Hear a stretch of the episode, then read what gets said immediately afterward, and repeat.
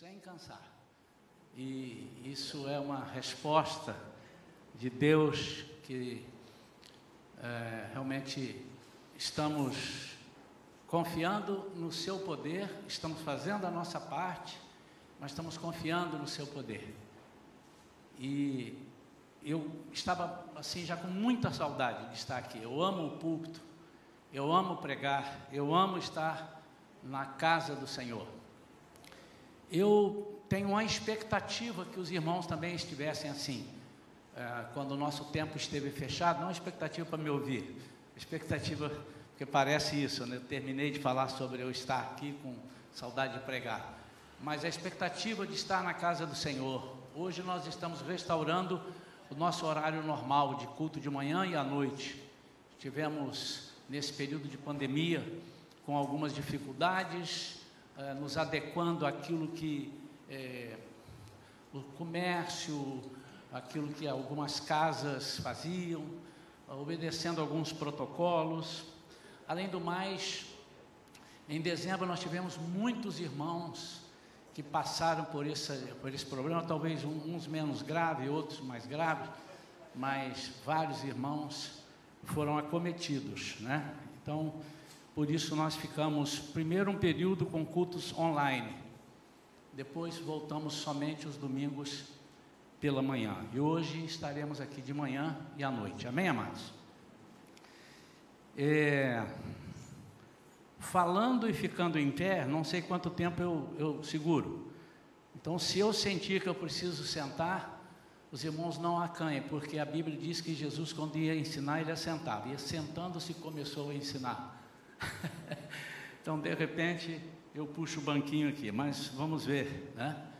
Eu quero orar a Deus agora e quero te convidar a estar na mesma unidade de fé pedindo a Deus que fale ao seu coração, pedindo a Deus que fale ao meu coração aquilo que Ele quer para que nós possamos transmitir e que você receba. Não adianta nada Deus nos dar um alimento que nós não estamos com fome para comer ou não queiramos comer. Por isso, abra o teu coração e diga: Senhor, eu quero ouvir a tua voz. E eu estou aqui disposto se é que você esteja disposto. Estou aqui disposto e disponível para que tu fales comigo e para que eu possa captar, mas não só isso, que eu possa aplicar na minha vida aquilo que o Senhor tem. Pai querido, em nome de Jesus, nós estamos na tua presença com temor e tremor, reconhecendo que só tu és Deus, tu és o poderoso. A Ti toda honra, toda glória, toda majestade. Fala conosco, Senhor, nesta manhã.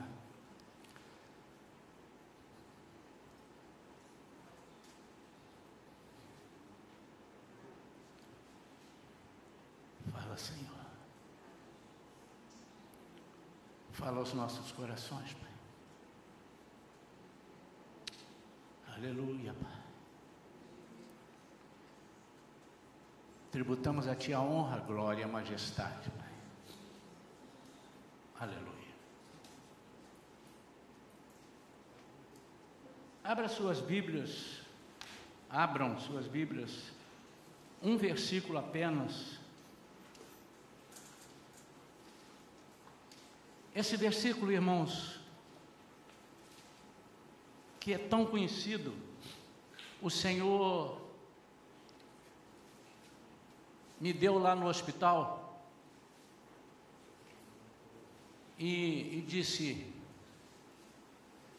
lá no hospital ele falou claro comigo.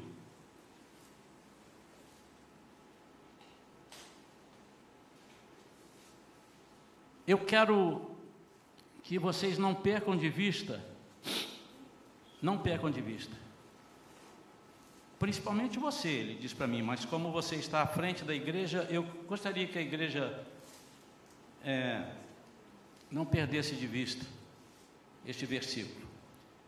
Ele não é um versículo que vai ser o nosso versículo tema, mas eu queria que os irmãos guardassem em a partir de 2021.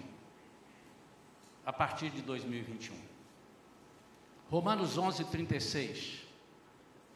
E às vezes nós estamos acostumados a ler um versículo, decorar um versículo.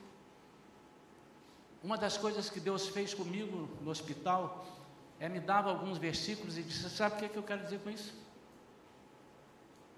E ali eu tive muito tempo. Muito tempo. Deitado ali, durante 30 dias, eu fiquei ali. E às vezes, e também não tinha hora para falar comigo ele. Ele me chamava duas horas da manhã e conversávamos até as três. E ele me, me chamou atenção para isso. Principalmente aqueles versículos que nós estamos acostumados a recitar a jogar como se fosse uma flecha em cima do diabo. Versículos de guerra, que às vezes a gente pega e recita, como se só recitar bastasse, mas nós muitas vezes não entendemos o, o real significado, a profundidade daquilo que está sendo dito ali. E esse versículo foi um deles, ele me deu outros. E eu queria que os irmãos comigo, meditassem e fizessem, se pudesse, irmãos, fizesse desse versículo uma espécie de lema e de tema.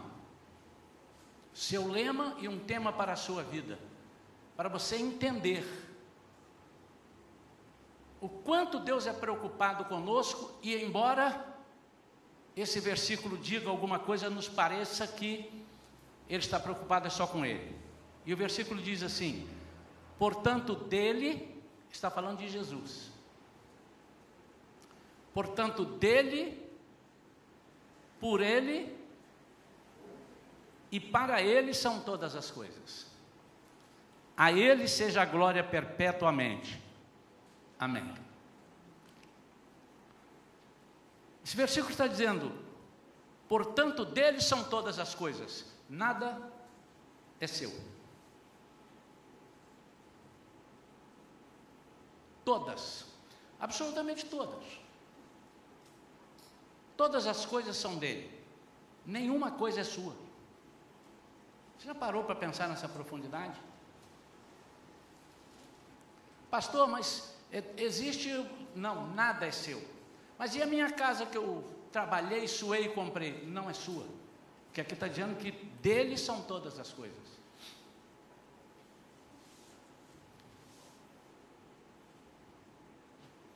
Mas e a minha família? É dele. E a minha vida? Essa então é dele. Eu me lembro que quando eu cheguei no hospital para fazer um exame, porque eu já estava com um sintoma e fui lá. E eles me pediram um exame. Depois que eu fiz o exame, levei lá de volta e disse assim: Você vai ficar aqui, não vou deixar você embora.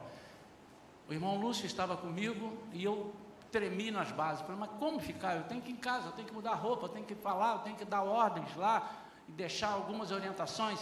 Ela disse assim: Você pode ir, pode não voltar. Disse, mas é grave assim? Não, nós não sabemos. Se essa enfermidade é algo que você pode chegar em casa e a sua respiração cair tanto que você não aguentar sair de lá, ou tentar voltar e não ter vaga no hospital. Então você, por favor, não saia daqui. E eu querendo desobedecer, e o Lúcio, inclusive, falou: Pastor, obedece, fica. E graças a Deus, porque o Lúcio me deu essa força para ficar, e eu fiquei. E eles disseram: essa é uma enfermidade silenciosa e ela avança numa velocidade que nós não conhecemos. Ela pode ir a 120 por hora, ela pode ir a 40 por hora. Então a sua vida, essa mesma que não é sua. E muitas vezes nós falamos: a vida é minha, eu faço dela o que eu quero. Estás redondamente enganado. Porque dele são todas as coisas. Antes que você fique desanimado e diz assim: puxa vida, mas não vai sobrar nada para mim eu vou te mostrar que todas as coisas são suas. Ué, pastor, então você não está equivocado? Aguenta firme até o final da mensagem.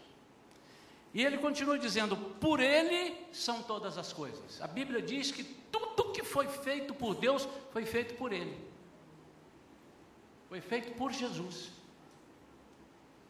Que coisa interessante. A palavra que Deus deu haja luz, haja... tudo foi feito por Ele, por Jesus, que já existia antes da fundação. Então, se você pensa assim em algum momento, puxa vida, eu estou nesse lugar de férias porque Deus me ama e eu mereço estar aqui. Você está redondamente enganado, você não merece estar ali. nem você nem eu, irmãos. Mas eu não mereço? Não, porque por Ele são todas as coisas.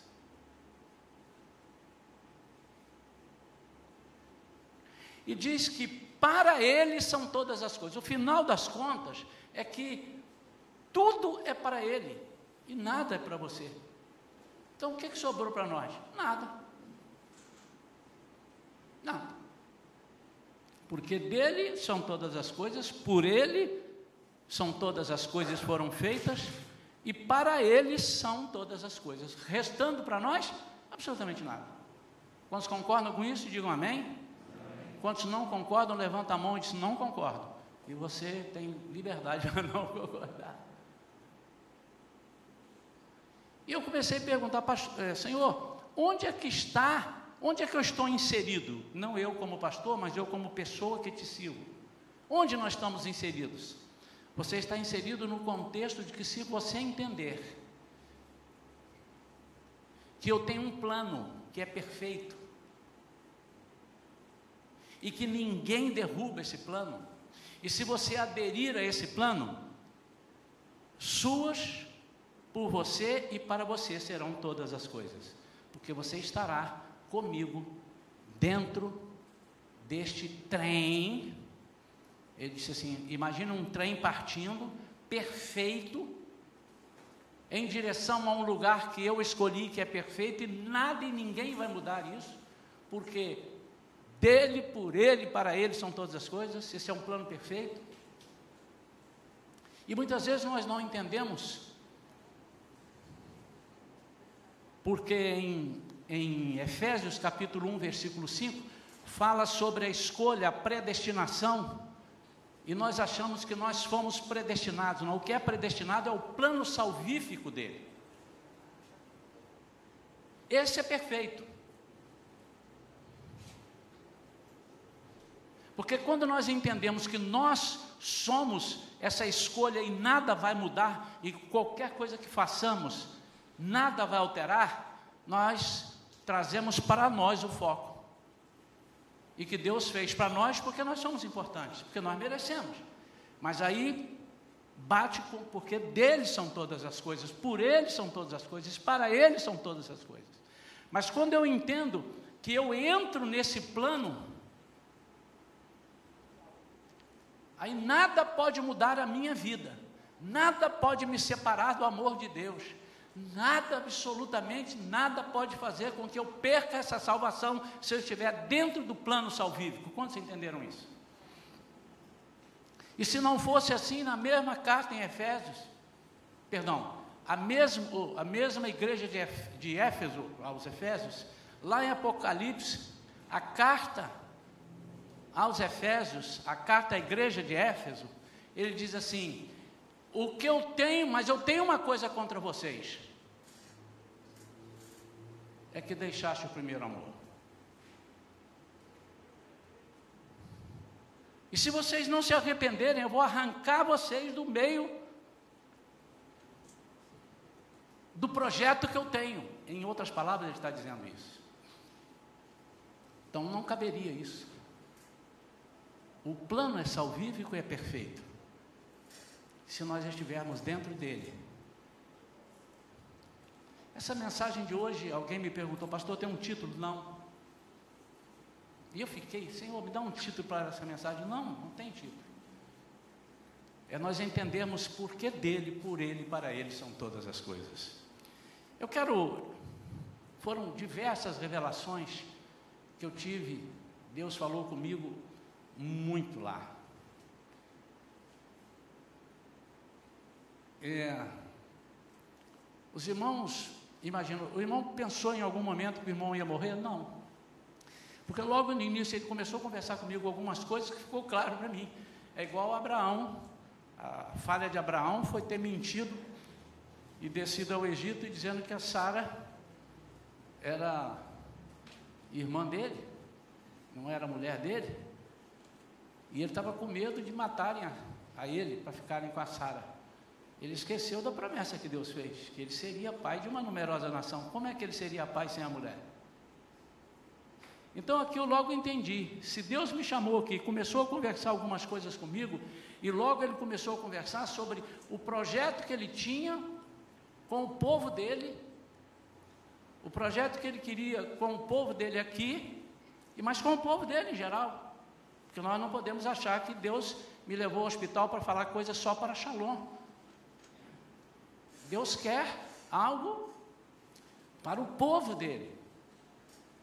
Então, se ele me leva em cima do monte e me dá todas as dicas e tudo aquilo que ele espera, quando eu desço do monte ele me mata? Ou antes de descer ao monte, do monte ele me mata? Então eu não tinha dúvida. Obviamente que chega um momento que você fica assim, puxa vida, por que, que isso não aconteceu? Aí dá um medinho, dá um medinho. Aí você lembra, porque dele, por ele e para ele são todas as coisas. E eu separei aqui alguns pontos, e eu disse aos irmãos domingo passado, que durante os meses, talvez anos, o Senhor vai trazer à memória algumas coisas, algumas, algumas experiências que nós tivemos juntos lá dentro do hospital. Eu não, não quero marcar um domingo para contar um testemunho, mas durante algum tempo eu acho, nas nossas conversas, eu vou testemunhar, até porque há coisas que eu não anotei todas, e um dia eu perguntei a ele, Senhor, eu estou aqui sem poder anotar muito. Depois eu lembrei que eu estava com o celular. Aliás, quase no dia de sair, eles estranharam por que os médicos não me tomaram o celular, porque eu estava no CTI, porque eu precisava dele. Não para ficar nas redes sociais, mas para ficar escrevendo e gravando. E ele disse assim: não precisa anotar tudo, você não vai conseguir mesmo. Mas se você entender o contexto, é só virar a chave. Quando você virar a chave, você vai entender que tudo aquilo que você falar, você vai falar dentro do propósito, porque dele, por ele e para ele são todas as coisas. Primeira coisa que Deus falou comigo foi sobre plenitude, sobre completar. Você sabe o que é plenitude? Completar. Eu dormi e tive um sonho num dos dias, logo no início. E quando eu acordei, eu falei, eu tive um sonho. E comecei a tentar entender, e eu conversava muito com Deus, assim, não tinha com quem conversar, chegava uma enfermeira, fazia o que tinha que fazer, e, varava, né? O médico chegava, fazia o que tinha que fazer, e varava, vazava. E eu quase que invariavelmente, durante muitos dias, eu ia dormir por volta de 11, 11 e pouco, não tinha mais nada para fazer, ficar olhando ali. Eles apagavam a luz lá, uma luz aqui, fechava a porta, eu ia dormir e dormia, e achava, dormia. Agora dormi muito, hein? Quando acordava era duas e dez, entre duas e dez e duas e meia, invariavelmente o Senhor me acordava. E quando eu apertava o celular, eu olhava assim, duas e pouco. E o meu sono ia embora. E na mesma hora eu tinha aquele sentimento, o Senhor quer falar comigo. E eu começava a conversar com ele. Fala, Senhor, quer conversar comigo? E era assim, ó. mas vinha uma coisa, eu imagino que. eu imagino o que, que Adão sentia, irmãos. Ele está lá trabalhando, mexendo de tarde, um bocadinho, e fala, ô Adão, quem é? Sou eu, Deus. Deus vinha conversar com ele. Eu quase me senti assim, eu não quero ter essa petulância não, mas eu quase me senti. E ele ia conversando comigo, e eu perguntei, Senhor, eu tive um sonho, ou não foi um sonho? Como é que foi? E fiquei olhando e conversando com ele, e ele disse, eu estava falando com você sobre plenitude, ele mostrou que nos dá a totalidade. Ele não quer que substituamos ou completemos com algo similar só porque falta pouquinho. Não sabe aqueles remendos espirituais? Onde você está com quase a totalidade da obra, aí você dá o seu jeitinho e acrescenta um remédio? Ele não precisa de 100 gramas suas. Ele não quer que abramos mão até recebermos tudo. E ele me explicou sobre isso. Mas por que que Deus, depois eu fui entender, por que que Deus ia falando comigo algumas coisas? Para que aquelas coisas fossem aplicadas ali e eu entendesse que porque dele, por ele, para ele são todas as coisas. Em todo o tempo ele me, você está aqui, você confia em mim. Um dia alguém me mandou, não sei de onde, não foi daqui da igreja, dizendo assim: Você vai sair dessa, você é guerreiro, você é forte, você, você, eu não sou nada. Não adianta eu ser guerreiro, eu posso ser guerreiro, mas dele, por ele, para ele são todas as coisas. Se ele não quiser, basta eu ser guerreiro ou deixar de ser guerreiro, não importa. Eu entendo às vezes o que, é que as pessoas querem fazer. Não, não, não se entregue, talvez seja isso. Mas não adianta eu ser guerreiro se o Senhor não decidir do jeito que eu estou imaginando. Se ele decidir diferente, vai funcionar diferente.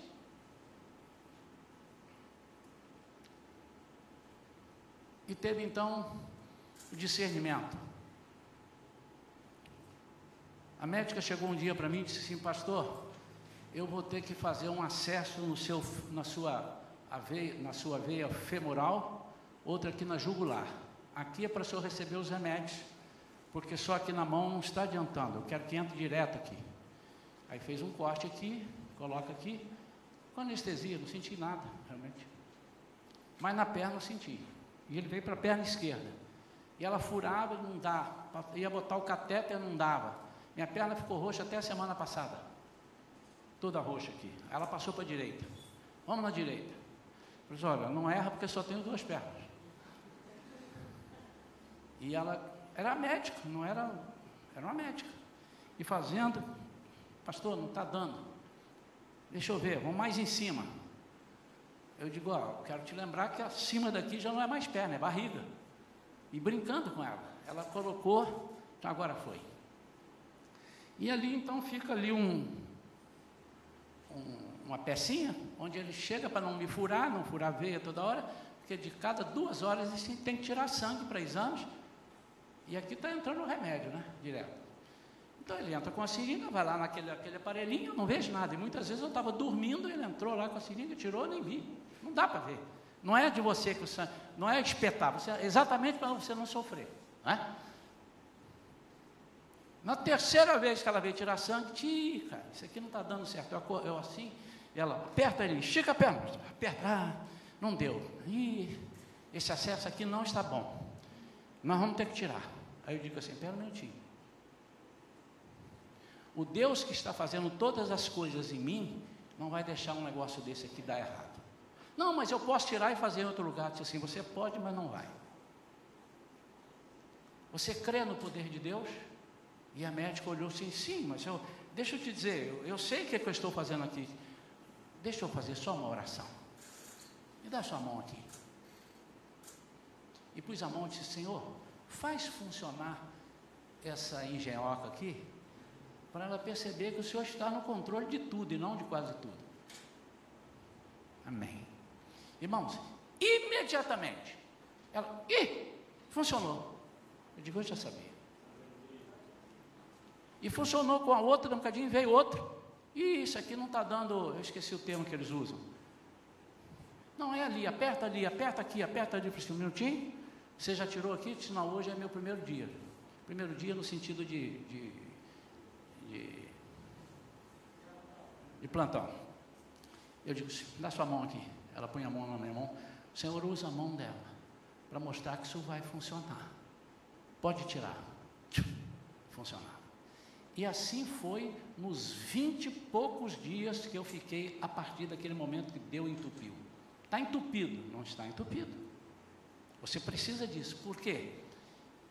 E aí eu tive a oportunidade de falar para umas, mas por quê? Que para hora, tem hora e funciona, tem hora não funciona.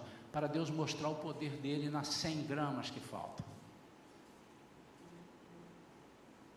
Deus queria mostrar para mim e que eu mostrasse para as pessoas. E em algumas oportunidades, não foram poucas, eu tive a, a, eu tive a chance de falar: vocês são médicos, vocês são enfermeiros, vocês sabem o que fazem.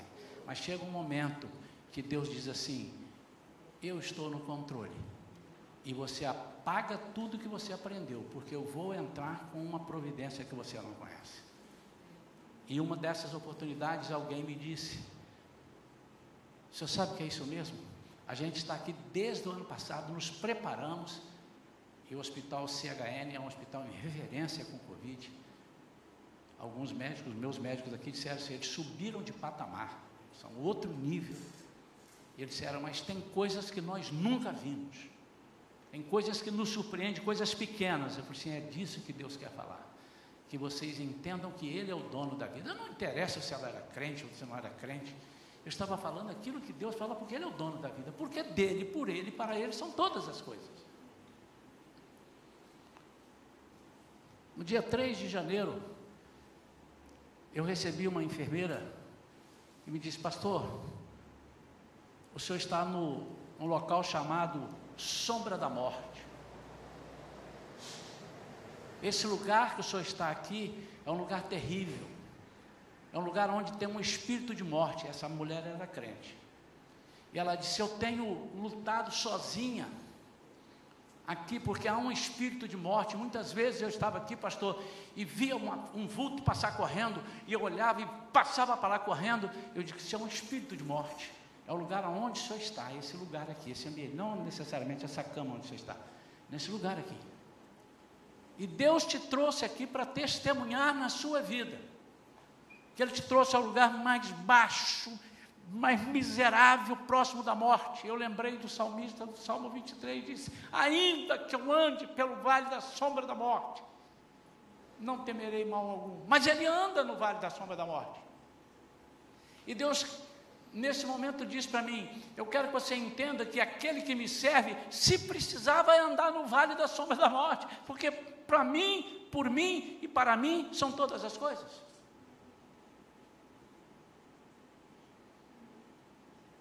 E ela disse: Esse local é conhecido como local de morte. E eu escrevi aqui o que ela me disse: o local onde eu vi algumas vezes vultos passando e correndo. O Senhor te trouxe aqui para orar especificamente por esse local. Eu entendi. Como é que eu iria lá sem Covid, irmãos? Como eu iria lá sem Covid? Explica para mim isso. Sim, como médico, mas eu não sou médico. E ela continuou: Nunca, isso palavras dela, irmãos. Nunca esteve aqui algum pastor em suas condições, lúcido. Todos que aqui estiveram, e já passaram alguns, estavam dormindo ou entubados. O Senhor te trouxe para te dar esse testemunho em sua vida, está permitindo que você veja tudo para orar e declarar vitória sobre a morte. E ela disse mais: O Senhor te trouxe aqui para entrar, há uma redundância, né? Para penetrar nas entranhas da morte, para ajudar na intercessão. São palavras dela. Intervenção espiritual. Aí eu coloquei, porque dele, por ele, e para ele são todas as coisas. Ele pode fazer isso tudo sem nos usar. Mas é necessário que compreendamos que fazemos parte do corpo. E qual é o propósito de estarmos ali, ou aqui, ou acolá? Porque dele, um, dois, três e já? Porque dele, por ele e para ele são todas as coisas. Toda vez que você for fazer alguma coisa na sua vida, você vai dizer, porque dele, por ele e para ele são todas as coisas. Eu vou, cadê os jovens? Vamos prestar um concurso, vai fazer aí. Você vai falar para o senhor, porque dele, por ele, para ele são todas as coisas. Então imagine que quem está fazendo a prova é Jesus e não você. Porque dele, por ele e para ele são as provas. Quantos entenderam isso? Mas no momento que você entende isso e entra nesse trem, porque seu, por você e para você são todas as coisas não especificamente para você. Você passa a fazer, tomar parte daquilo que é dele, porque você está com ele. E Ele está com você. Quantos entendem isso?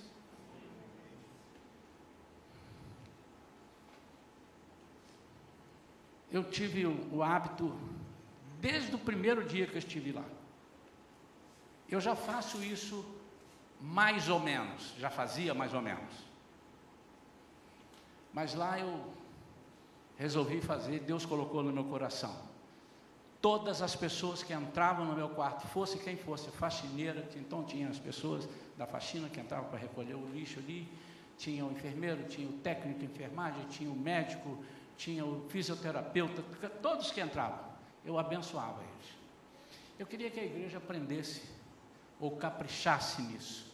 Saber vocês sabem, aprender talvez não tempo, mas que vocês executassem isso. Vocês não têm noção, vocês talvez não tenham noção do poder que há quando você, no nome de Jesus, abençoa uma pessoa. Que você diga: Olha para mim, eu quero abençoar a sua vida. Te abençoo hoje em nome de Jesus. Você não tem ideia dessa força. Deus te abençoe. Não, não é isso que eu estou falando. Eu estou falando de uma palavra enviada como flecha. É isso que eu estou falando. Você não tem noção, talvez você nunca tenha experimentado o que eu experimentei. E todos que chegavam ali, fosse fazer o que fosse, eu disse assim: Eu posso te abençoar? E as pessoas, uns diziam: Pode. Eu digo: Eu te abençoo, abençoo o seu dia e o seu trabalho, em nome de Jesus. Porque essa pessoa ia cuidar de mim, mas ia cuidar também de outros enfermos. E teve uma irmã, ela ficou de vir aqui para dar o testemunho. Eu falei: Se a senhora vai se quiser, eu não quero. Eu não preciso de bope, irmãos, porque dele, por ele, para ele, são todas as coisas. Irmã Miriam. E ela era evangélica, mas eu não sabia até então. E ela chegou de madrugada para medir os meus sinais vitais. E ela, quando ela chegou, eu estava meio, meio dormindo, né? E meio acordado, encostou em mim, essa ela precisa me acordar se eu estiver dormindo, porque é para medir os meus sinais vitais. E ela disse: senhor Isaías, porque tem no quadro, tem um nome, e eles são obrigados a chegar e dizer o nome para ver se estão entrando no quarto certo. Senhor Isaías, eu digo, sou eu mesmo. Ela vim aqui, eu sou Miriam, a enfermeira Miriam, eu vim aqui é, medir os seus sinais vitais. Eu o senhor pode medir. Posso abençoar a sua vida? Ela disse, claro, segura na minha mão. Foi a primeira vez que eu pedi para alguém segurar minha mão. E ela segurou a minha mão. Quando ela segurou minha mão, ela apertou minha mão. E eu, Senhor, eu não sei o que o Senhor quer dizer. Aí minha bênção já foi diferente. Mas a Miriam está aqui. E quem sabe ela está cheia de problemas e tendo que cuidar de mim na CTI e outros aqui. Então, olha para a vida dela. A primeira oração que eu fiz nesse sentido. Quando eu comecei a falar isso, ela apertou mais ainda e começou a chorar. Nada disso talvez tivesse acontecido se eu não falasse nada. Ou aconteceria, não sei. Porque dele, por ele, para ele são todas as coisas. E ela disse assim: Glória a Deus, aleluia. Me deu a senha. Diga, a senhora é uma irmã em Cristo, ela sou. Eu digo, então, eu estou orando Ali não está dizendo, mas eu sou um pastor que estou aqui, Deus me trouxe aqui, porque dele, por ele, para ele são todas as coisas. E eu estou aqui para abençoar a sua vida. Ela diz assim: a minha mãe foi internada, meu pai foi internado com Covid aqui na região oceânica e morreu. E dois dias depois, minha mãe foi internada, ela está lá, foi curada do Covid, mas ela agora está com um problema, ela está com fecaloma e não, não consegue resolver o fecaloma, é quando as fezes endurecem, os irmãos que conhecem isso, e não sai, não desce, eles vão operar. Ela tem 87 anos, eu estou com dois problemas. Ela não pode operar, e ela não sabe que o marido dela morreu. Eu digo, a senhora tem um tempinho, porque nós não podemos segurar o enfermeiro ali dentro. Ela disse, agora eu tenho, pode falar. E ela ficou ali comigo quase 15 minutos. E nós oramos, eu ministrei, eu falei assim, põe a sua mão aqui, no intestino. Ela pôs, eu punha a minha mão em cima da mão dela e disse, Senhor, nós determinamos no teu poder que essa enfermidade seja resolvida da forma mais absurda que possa ser, mas que seja resolvida. E ela chorou e ela agradeceu e tudo. E eu dei mais alguns conselhos, falei para ela: fique tranquilo, não, não, sei como é que eu, eu vou dizer para ela que o marido dela, meu pai, morreu. Não sei. Falei assim: Deus sabe. Não disse ainda porque não chegou a hora. Ela sai e vai embora. Nesse ínterim, assume uma enfermeira que acho que não gostou muito de mim e estava me tratando meio com casca e tudo, e eu senti, até que eu percebi, disse assim, aqui é problema espiritual, só pode ser, porque eu estava abençoado. Eu não estava sendo aquela pessoa chata, pregando o evangelho dentro do quarto, que eu sei das regras, mas a pessoa chegava pertinho de mim, e falava assim: Eu, vim aqui fazer isso assim. Posso abençoar a sua vida? Posso, Senhor, abençoa a vida dela em nome de Jesus. Trata da família dela em nome de Jesus. Amém. Era isso que eu falava e mais nada. Mas eu fiz isso com essa enfermeira. Eu não sei. Mas a partir daquele momento as coisas não ficaram boas para mim ali. Eu pedi uma coisa, não vinha. espera, tem outro na frente. E eu falei, Dois dias depois volta a mulher que nós tínhamos orado. E quando ela voltou, a pessoa veio à porta para ficar olhando. E ela entrou e disse assim: Pastor Isaías, tem uma notícia. Eu imaginei, minha alta. Mas dele, por ele, para ele são todas as coisas, então não era se tratando de mim, pronto. Ela disse: O senhor não tem noção. Resolvido o problema da minha mãe, ela foi curada, tudo desceu normal, sem nada. E aí ela chorou e nós oramos ali e a mulher ouviu. A partir daquele momento foi destravada a porta que talvez fosse fechar para que eu fizesse esse trabalho. E eu fiquei pensando, Senhor, eu estou aqui, ainda não recebi a notícia total da minha cura, eu estou aqui, estou preso aqui dentro. Aí ele me lembrou de uma passagem que está em Mateus capítulo 14, abra aí, Mateus capítulo 14 versículos 10 a 14, que aconteceu nada mais, nada menos com Jesus. Jesus soube, vieram dar notícia para ele que João Batista, primo dele, tinha sido decepado a cabeça dele. Lá. Então mandou decapitar João na prisão. Versículo 11. Sua cabeça foi levada num prato e entregue à jovem que a entregou à mãe. Os discípulos de João vieram, levaram seu corpo e o sepultaram e foram contar a Jesus o que havia acontecido. Assim que Jesus ouviu essas coisas, retirou-se de barco em particular para um lugar deserto. As multidões, entretanto, ao saberem disso, saíram das cidades e o seguiram a pé. Quando Jesus deixou o barco, viu numerosa multidão. Sentiu-se movido de grande compaixão pelo povo e curou os seus doentes.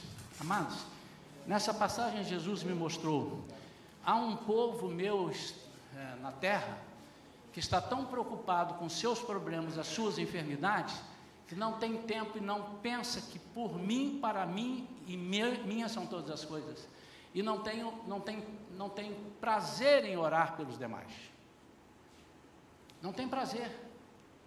Eu estava ali precisando, o Senhor disse assim, mas por mim, para mim e para porque meu para por mim e para mim são todas as coisas. Enquanto você está preocupado com os seus problemas, Talvez você não tenha a solução daquilo que você espera, mas quando você imagina que você está ali, ainda que esteja com problemas, você precisa orar e ministrar pelas pessoas, servindo de meu instrumento. Eu vou responder à sua oração, vou curar a pessoa, vou fazer o trabalho, mas eu também vou trabalhar na sua vida. E isso é uma coisa que Deus tem pedido de nós. Que situação? Jesus estava ali, ele disse: Eu vou sair aqui e eu não quero. Ele estava abatido, ele era 100% Deus, mas também 100% homem. Mas quando ele sai, tinha uma multidão buscando cura, e a Bíblia diz que ele então, entre aspas, não diz isso ali, está nas entrelinhas, ele esqueceu do problema dele. Ele esqueceu que ele ficou abatido, ele esqueceu que ele ficou triste. Ele disse: Eu preciso curar essa multidão. Agora, que coisa interessante é que quando você entra na presença do Senhor e começa a entender que todas as coisas são dele, todas as coisas são por Ele e todas as coisas são para Ele, você para de temer, porque você não tem responsabilidade em nenhuma das coisas. Aí você começa a entender um monte de versículo, que nós somos mais do que vencedores. Como é que você é mais do que vencedor? Você é vencedor sem lutar. Por quê? Ele já fez, ele já lutou. E ele numa noite que depois eu fui saber era a noite que iriam me entubar. Eles iam me entubar. Não sei quantos irmãos sabem aqui. Eles ligaram para a Vivian, que eles ligavam todos os dias para dizer como é que está. Olha, não tem jeito, não está recuperando. Ele está com uma litragem muito alta de oxigênio e ele precisa ser entubado. E nós não gostaríamos, mas e dado as minhas a minha comorbidade ou essas coisas, os irmãos sabem que não sei nem se eu voltaria ou voltaria. Mas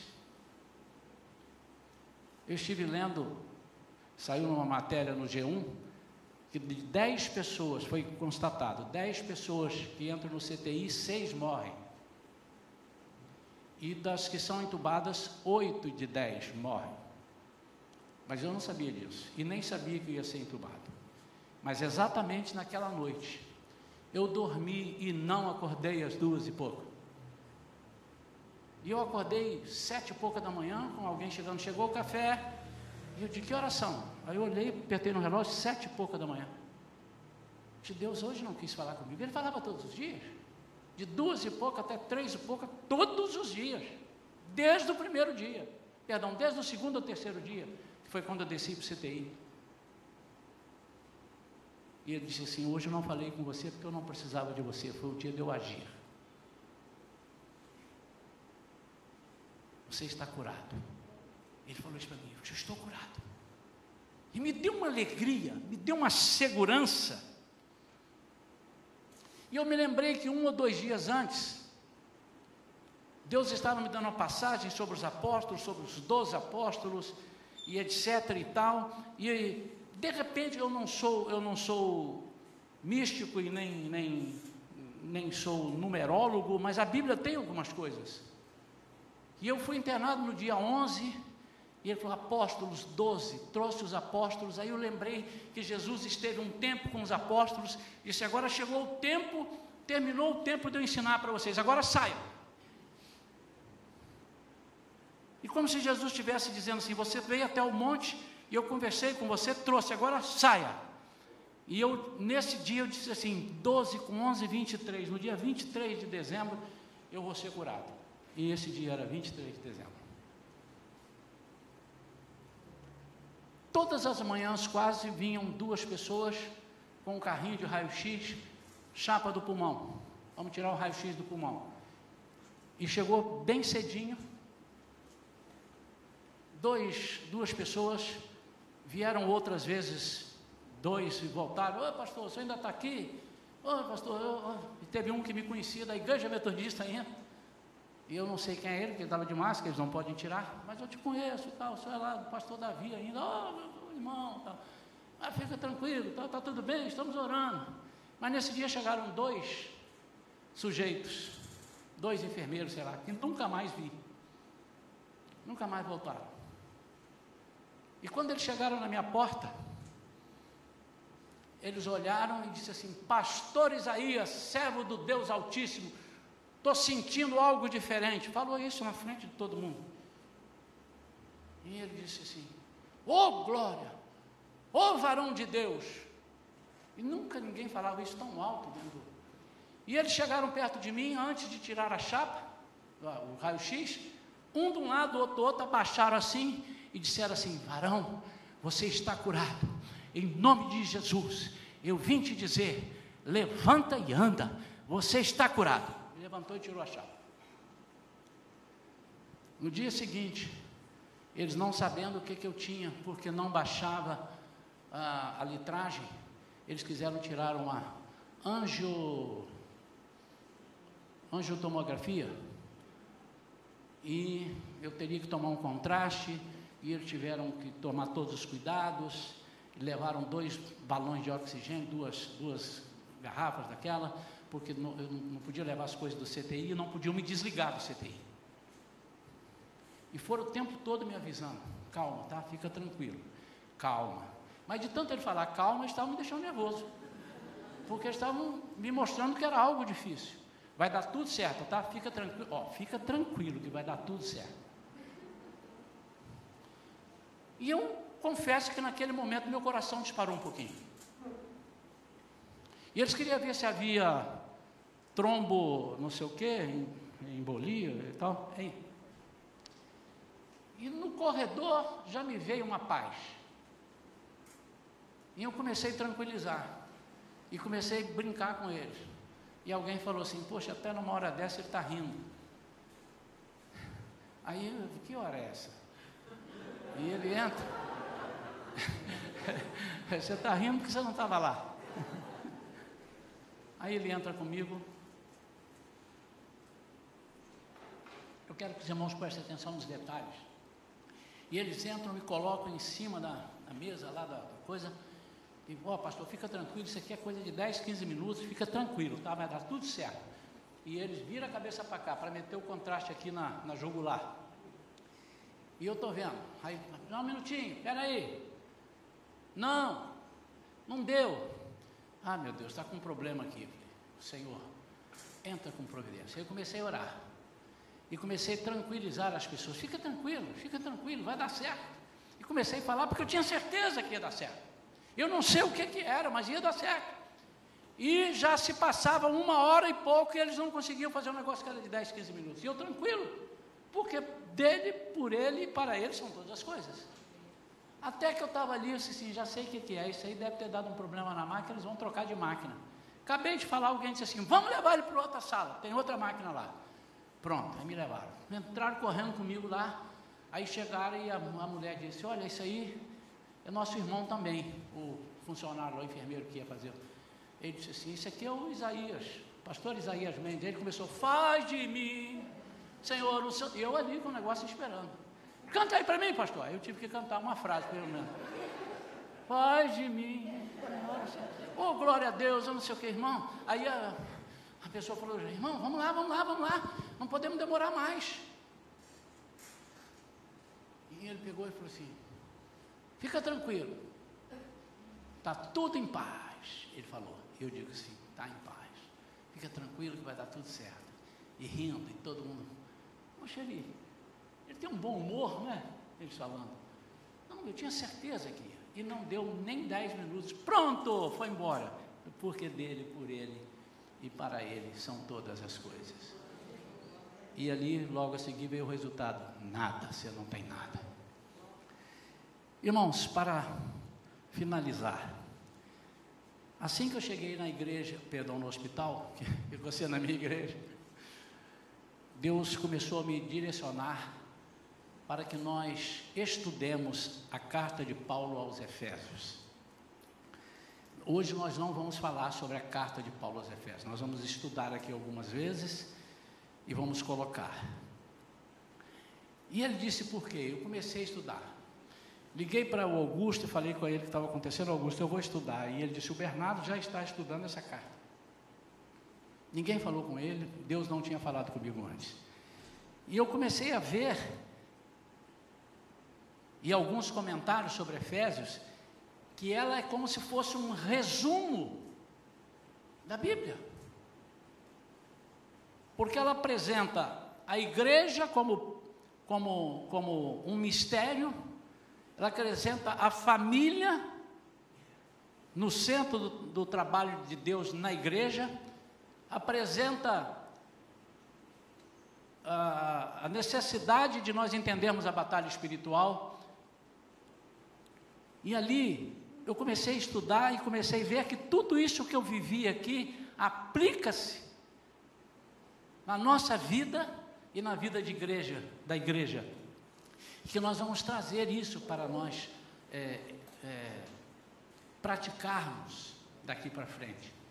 Não vamos ficar só na carta de Paulo aos Efésios, mas é uma carta que nós precisamos entender que nós não sabemos a profundidade. Eu não sabia a profundidade dessa carta. Primeiro, o ponto central da carta é revelar a igreja como um mistério escondido pelos séculos e agora revelado a todos.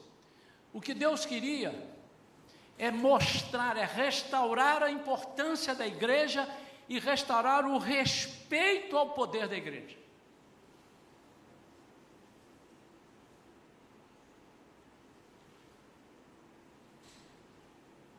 Nos tempos atuais, a igreja tem sido barateada. Eu não estou dizendo as denominações, estou dizendo a igreja de Cristo, o corpo de Cristo. Às vezes ela tem sido menosprezada e às vezes ela tem sido até ridicularizada. Mas a igreja é poderosa para realizar o que Deus tem para este mundo. É a igreja que detém a ação total de Satanás. Enquanto a igreja estiver na terra, Satanás não tem liberdade para agir. E enquanto a igreja estiver na terra, o Espírito Santo atua. Quando a igreja sair da terra, ele vai segurar um pouco o ministério dele. Ele só vai ficar para aqueles que precisarem ser convencidos do, do pecado, da justiça e do juízo, mas ele vai deixar liberdade, vai dar liberdade a Satanás. É a igreja. E quem é a igreja? Quem é a igreja? Quem é a igreja? Não fala, sou eu. Sozinho? Agora somos nós. Nós muitas vezes tem tido, temos tido vergonha de falar até que somos crentes.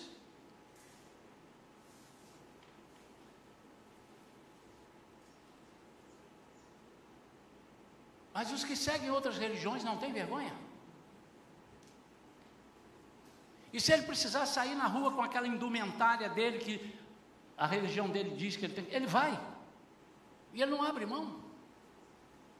E ele briga quando forçam a ele fazer alguma coisa que está contra os princípios daquilo que ele acredita. E nós, nós não brigamos, nós até cedemos.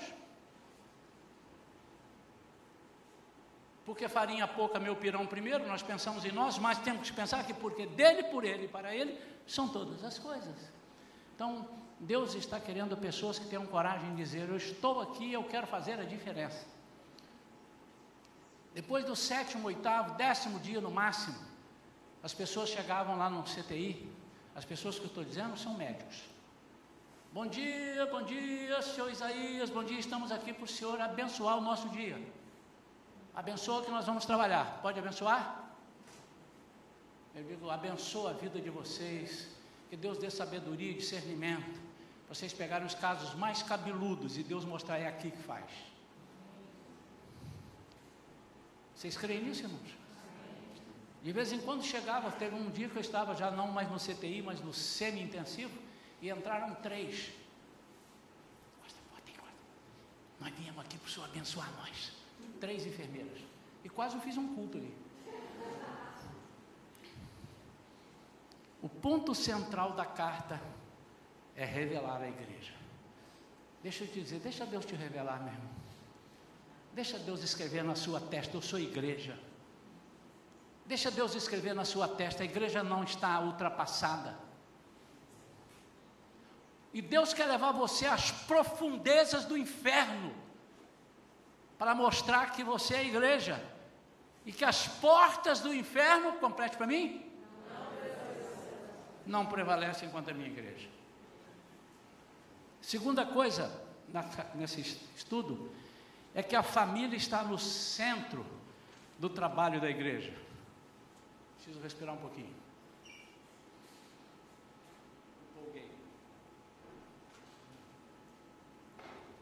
Paulo sabia que, como célula, célula máter da sociedade, a família é fundamental para a manutenção da igreja local. Famílias saudáveis e estruturadas produzem igrejas saudáveis e estruturadas. A maioria, irmãos, dos desarranjos locais se originam em problemas familiares. Um detalhe que salta aos olhos é a medida do amor que deve haver entre os cônjuges, mais precisamente do marido em relação à esposa.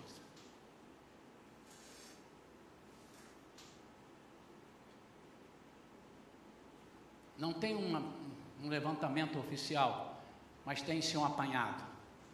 É mais fácil você ver a esposa que ama o marido do que o marido que ama a esposa. É mais fácil você ter a esposa que diga: Meu amor, oi amor, eu trouxe para você. Ó, trouxe essa camisa para você. Do que você ver o marido dizendo: Esposa, olha, eu trouxe esse vestido para você. Oi, meu amor, você hoje está linda. Você. O que, é que você fez com o seu cabelo? Ficou tão lindo. Hein?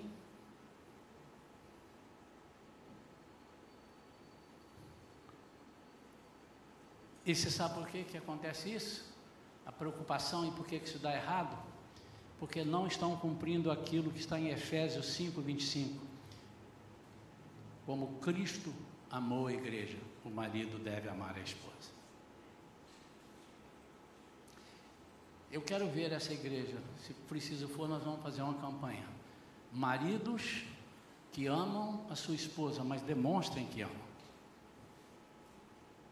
Eu não sei se vocês conseguem identificar, não sei quantos aqui na igreja são assim, eu não parei para medir, mas de uma forma geral, o homem tem mais dificuldade de mostrar, pelo menos, que ama a esposa, do que a esposa mostrar que ama o marido. E por fim, há uma batalha espiritual. Paulo demonstra que esse poderio de Satanás, que está descrito em Efésios capítulo 6, não é desarticulado, ele é articulado, não é fraco, e que ele é, só é vencido em e através de Cristo. Em Cristo e através de Cristo. Você lê lá, Efésios 6, de 10 a 11, você vai ver isso daí. São pelo menos três itens que nós precisamos abordar e que nós teremos que estudar e fazer isso na nossa igreja. Eu creio que Deus me levou ali para um propósito. Para um propósito. Vocês vão perguntar, pastor, você ficou alegre de sair? Imagina, 30 dias eu não vi o céu, porque o lugar que eu estava não tinha janela. Não vi o céu. Eu sabia das pessoas chegavam assim, está chovendo, ou então via na televisão, choveu hoje no Rio. Eu não vi. Fiquei ali 30 dias.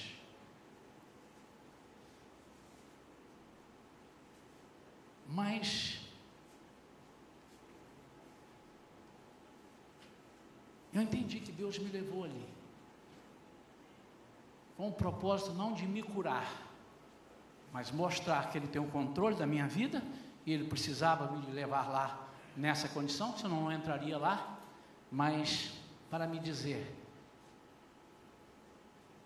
nós temos muita coisa para fazer e eu preciso de pessoas de fé. Eu preciso de pessoas de fé.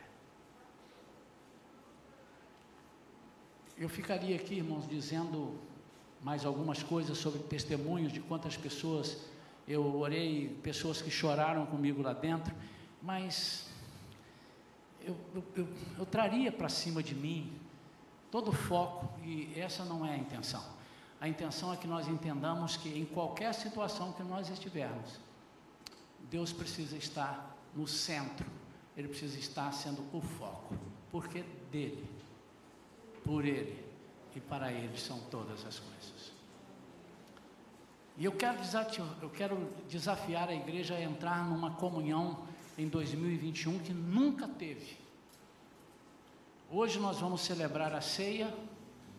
Mês passado eu não estive aqui, pela primeira vez eu, nessa igreja eu não celebrei a ceia, mas deleguei oficialmente Passei o cajado para Augusto e Vivian que puderam fazer isso. E hoje, que você entendesse o significado desse momento. Não é um momento que você vai comer. Eu me lembro que quando eu eu fui batizado e fui recebido como membro da igreja, eu era muito novinho, tinha lá uns 10 anos. E eu falei: opa, agora eu posso tomar Santa Ceia. Eu queria era comer o pão. Eu não entendia muito bem. E talvez você não entenda o significado desse momento, dessa comunhão. Que você vir aqui sabendo que sem comunhão entre nós, nós não temos comunhão com Cristo. Se eu não tenho comunhão com meu irmão, esqueça, meu amado. Se você não tem comunhão com a igreja de Cristo, você não tem comunhão com Cristo. Você não é a sua igreja. Você só é a igreja quando você está com as pessoas, porque você é corpo. O que, que você é? Escolhe uma parte do corpo para você ser. Você só pode ser uma parte. Você é um membro. Escolha uma parte. Braço. Um braço não está aí. Você não vê um braço andando na rua. Você não vê uma perna andando na rua. Você vê um braço ligado num, num, num tronco, que tem um outro braço do outro lado, tem uma perna embaixo, tem uma cabeça em cima. Aí sim.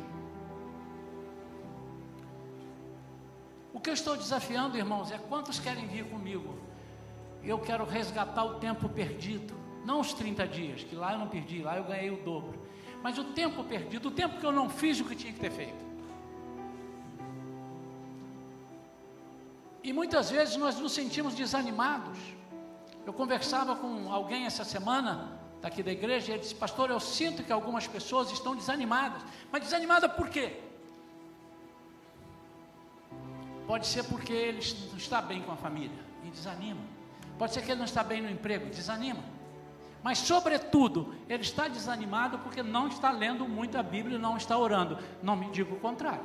Porque se você lê muito e ora muito, você não pode ficar desanimado. Ou então a palavra de Deus mente.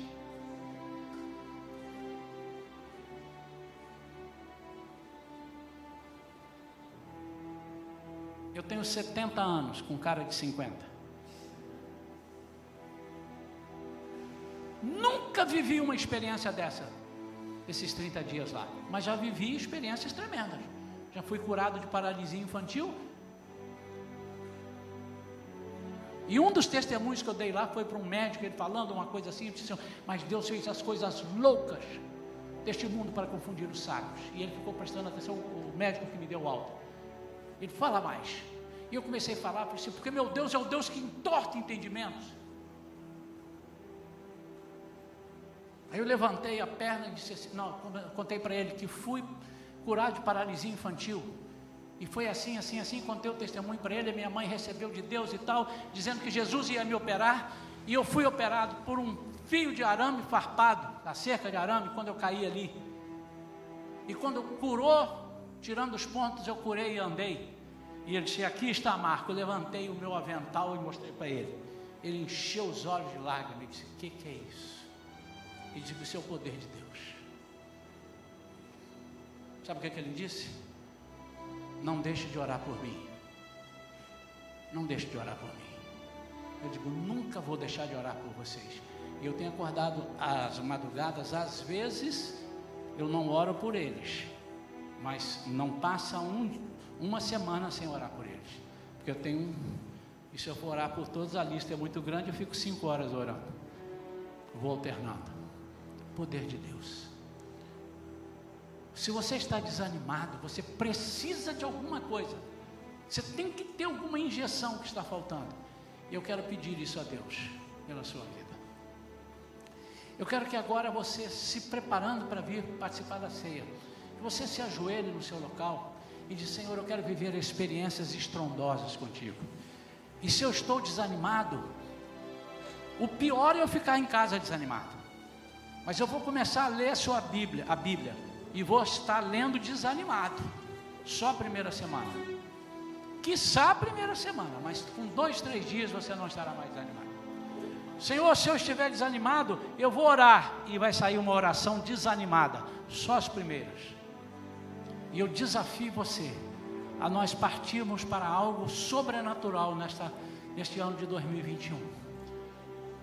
Nós não estamos desanimados para muitas coisas nas nossas vidas, mas estamos desanimados para o agir de Deus na nossa vida. E Deus quer fazer muito mais. Eu desafio e chamo: vem comigo, irmão. Vem comigo, porque nós vamos partir para um momento onde o poder de Deus precisa ser a, a temática aqui dessa igreja. Vamos orar, vamos agradecer a Deus e vamos pedir a Ele perdão acima de tudo, por não estarmos fazendo aquilo que Ele espera que façamos.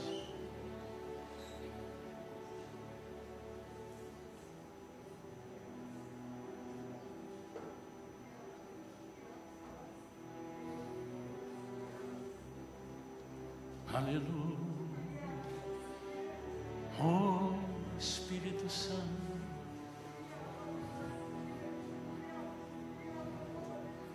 Porque dele, por ele, para ele são todas as coisas.